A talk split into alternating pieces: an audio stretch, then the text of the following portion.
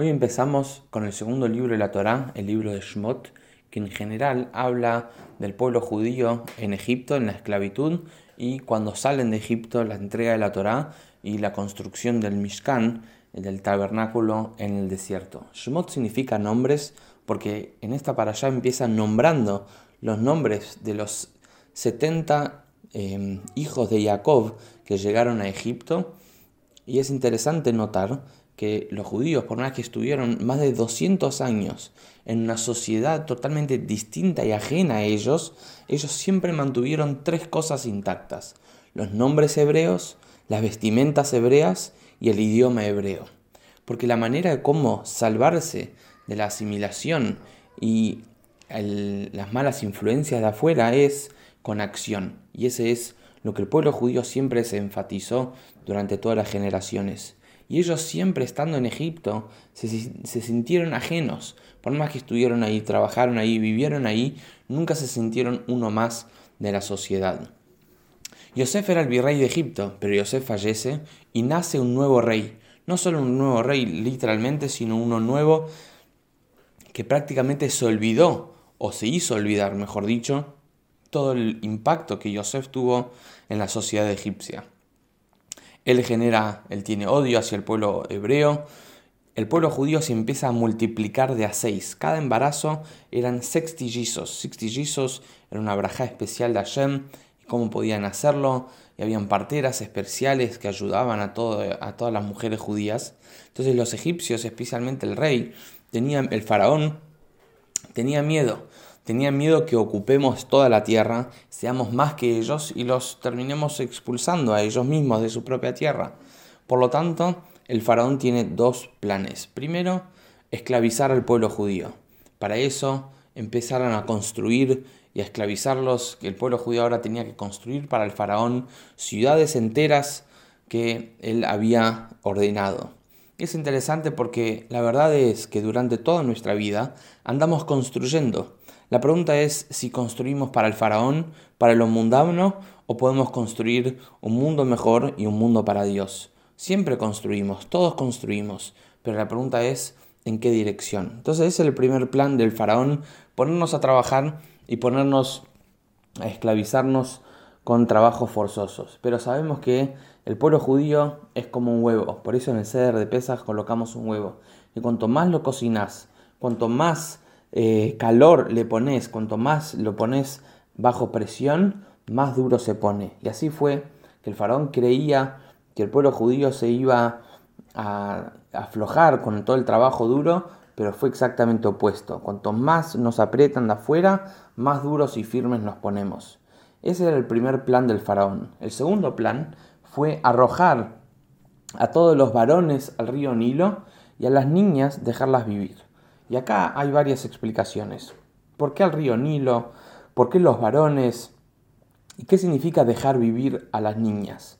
El río Nilo era la fuente de sustento de todo Egipto. El río Nilo es un río que se extiende por más de 7.000 kilómetros y es lo que abastece y nutre varias, eh, varias, eh, varios kilómetros donde eh, alimenta todo con agua y ayuda a la plantación. Entonces los egipcios consideraban al río Nilo como su fuente de sustento.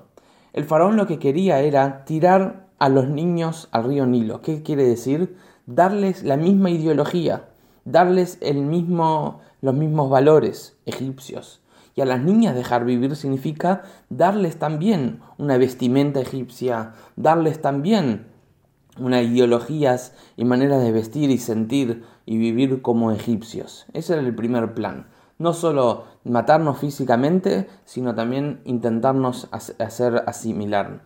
Pero de vuelta no pudieron. Otra explicación, ¿por qué solo a los varones al río Nilo? Es porque los astrólogos egipcios le dijeron al faraón que el salvador del pueblo judío está por nacer y es un varón. Entonces el faraón dijo, si van a ser, entonces vamos a hacer que todos los varones sean arrojados al río Nilo y ahí el Salvador no va a poder estar. Bueno, ahora vamos a ver cómo termina em, que el Salvador, Moshe, termina así pudiendo nacer y salvar al pueblo judío. Amram se separa de Yochebet, su esposa, cuando escucha el decreto de, de que hay que matar a todos los varones.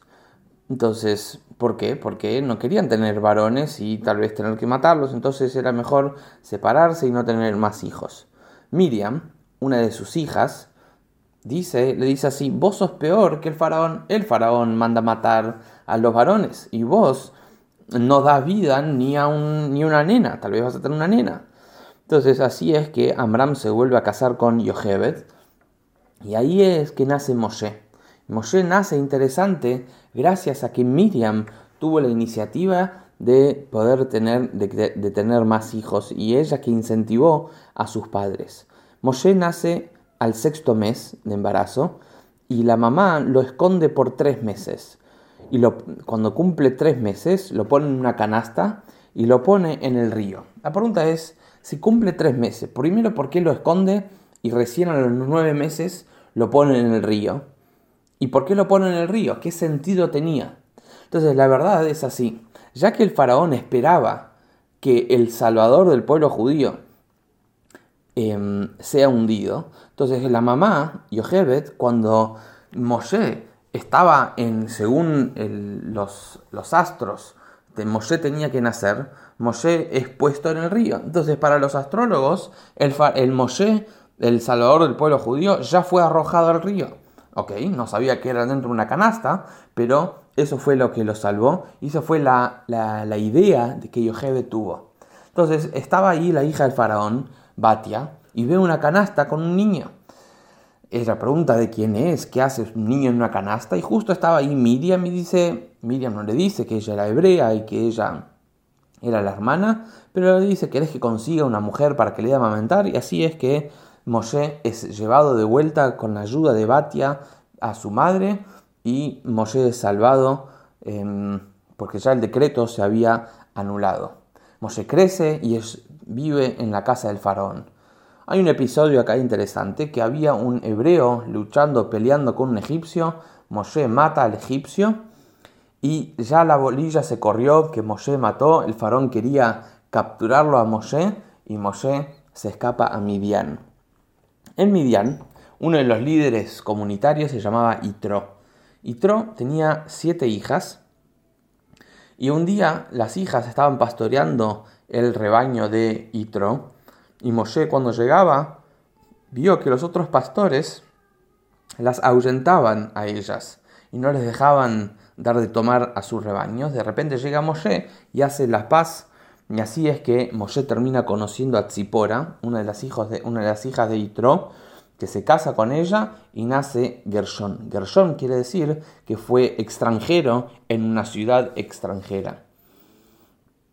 Un día, Moshe pastoreando el rebaño de su suegro, ve que una oveja se escapa del rebaño y se acerca a un arroyo para tomar agua. Moshe va, la agarra, la alza y la trae de vuelta al rebaño.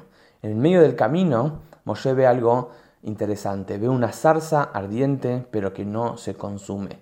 Y ahí llama la atención a Moshe, Moshe se acerca y sale una voz del cielo y dice, Moshe, sacate los zapatos, este es un lugar sagrado, quiero que vos seas el salvador de mi pueblo, porque Dios acá vio una cualidad del liderazgo de Moshe, que por más que él tenía un rebaño muy grande, pero había una sola oveja que se había escapado y necesitaba algo, Moshe se estaba preocupando de traerla de vuelta al rebaño. Y esa es una cualidad muy interesante del liderazgo de Moshe, la preocupación por cada individuo de, del pueblo judío.